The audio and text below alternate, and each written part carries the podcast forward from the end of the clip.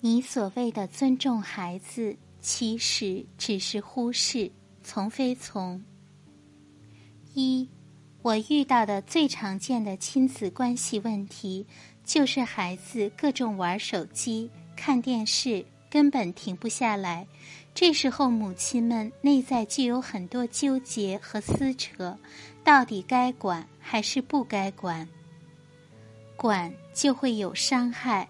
因为孩子不愿意停，你得用说教、指责、抢夺等方式，才能制止孩子从屏幕前离开。好一点的妈妈会讲道理、定规则、设奖罚，但执行起来也是百般艰难，怒吼难免。这些方法的好处就是效果最大化的让他离开屏幕，坏处却是会自责。总觉得这样是不对的，会给孩子带来心理创伤。不管就是很焦虑。他们学了很多心理学关于尊重、无条件养育的议题，觉得应该给孩子足够的尊重和信任。部分专家也说，孩子玩够了就不玩了。可这是真的吗？玩够了真的不玩了吗？看他这越玩越烈的架势，真的会停吗？眼睛坏了怎么办？心理学家们给赔吗？其他种种亲子间的问题也是如此：不想写作业、拖延、磨叽、笨、自私等不良习惯，到底是管还是不管？这是一个哲学问题。你说没学心理学前吧，该打打，该骂骂。这事简单多了，怎么学了心理学，学了无条件的接纳、尊重、信任，反而变得如此纠结了呢？二，管与不管这两种方法我都不赞成。如果你管得过于严格，就会给孩子带来特别大的挫折感，他会觉得很绝望，觉得在外面没人爱我，回到家还没人爱我。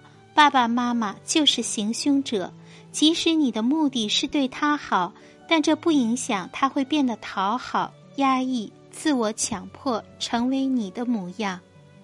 不管的话，我相信孩子玩够了，的确就不玩了，就像我们成年人一样，看电视剧看够了，就自然不看了。但那个代价的确特别大，我经常放纵自己去追剧。到夜里三四点，终于眼皮实在睁不开了，才能去睡。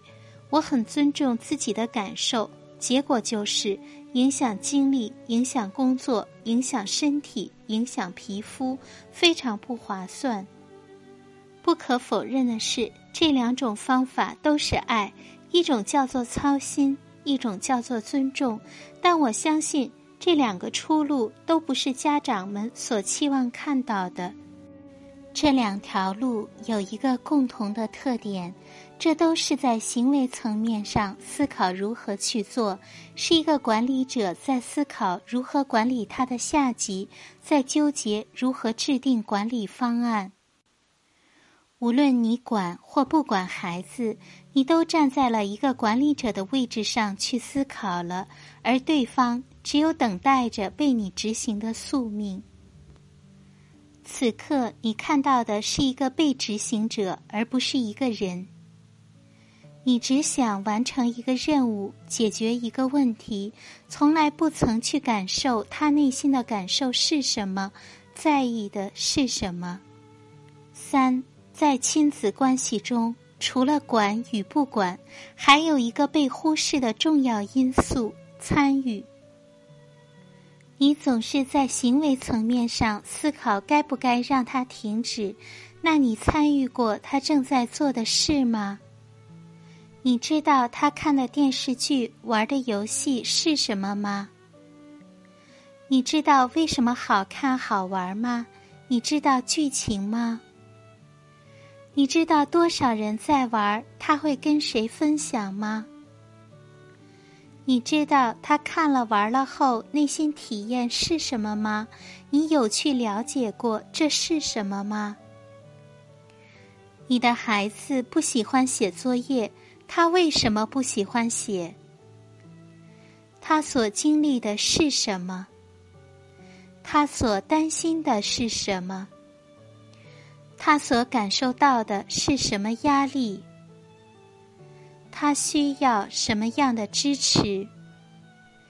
他如何看待他的妈妈这样对他？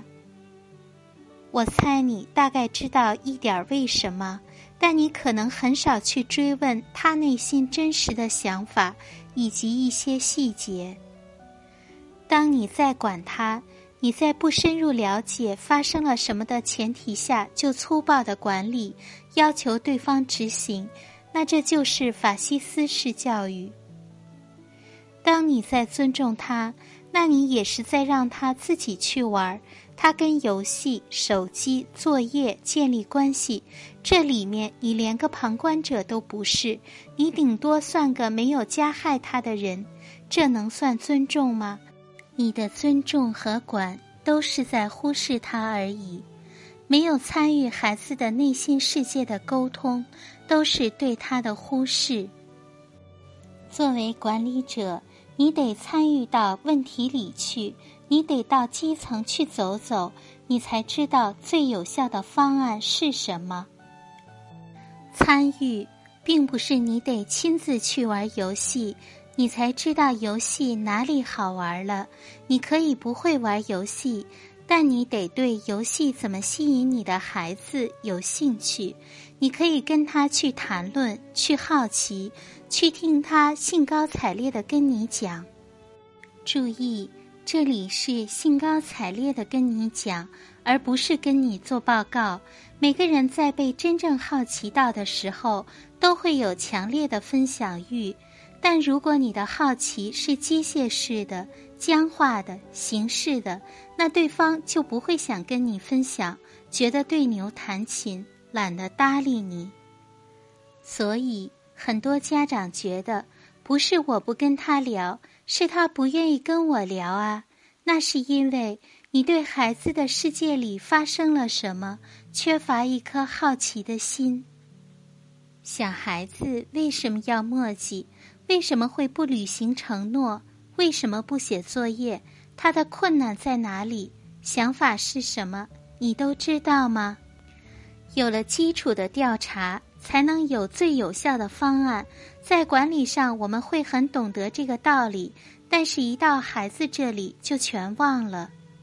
所以，一个深刻的问题就是：你对孩子有一颗八卦的心吗？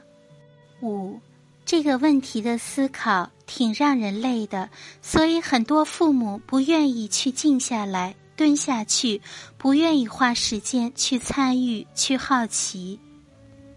因为父母除了是父母，他还是一个人。有人会对你的世界好奇吗？有人愿意参与你的世界吗？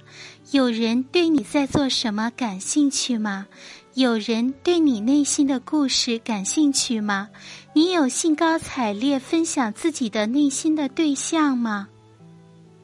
如果不曾有人跟你建立过真正的关系，你就不会跟孩子建立真正的关系。然后你活在这个世界上，只会跟事情建立关系。你会知道很多问题该怎么做，你会很有智慧、有担当、有能力，但你却很难知道一种内心深处的感动，叫做懂得、理解和分享。然后你对待孩子的时候，你就只想去处理他的问题，而不想去跟他这个人建立关系。你只会去思考这个问题如何解决，而不会去关心他此刻的感受是什么。然后他也会跟你一样，学会了如何处理问题，却不会如何与人谈论内心、建立情感。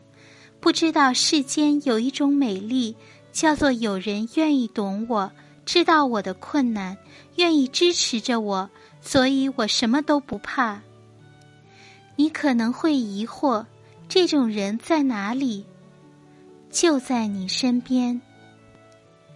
有的人觉得没人愿意听啊，这是一方面，更重要的是，你有没有识别自己的能力？有没有表达自己的勇气？你需要去学习的是如何表达自己，让别人参与到你的世界里来。而要做到这些，其实就是先参与到你自己的世界里。你要先对自己好奇，然后就有了对别人好奇的能力。不忽视自己，才能不忽视别人。对外关系都是跟自己的关系的投射，跟自己和谐，才能跟别人和谐。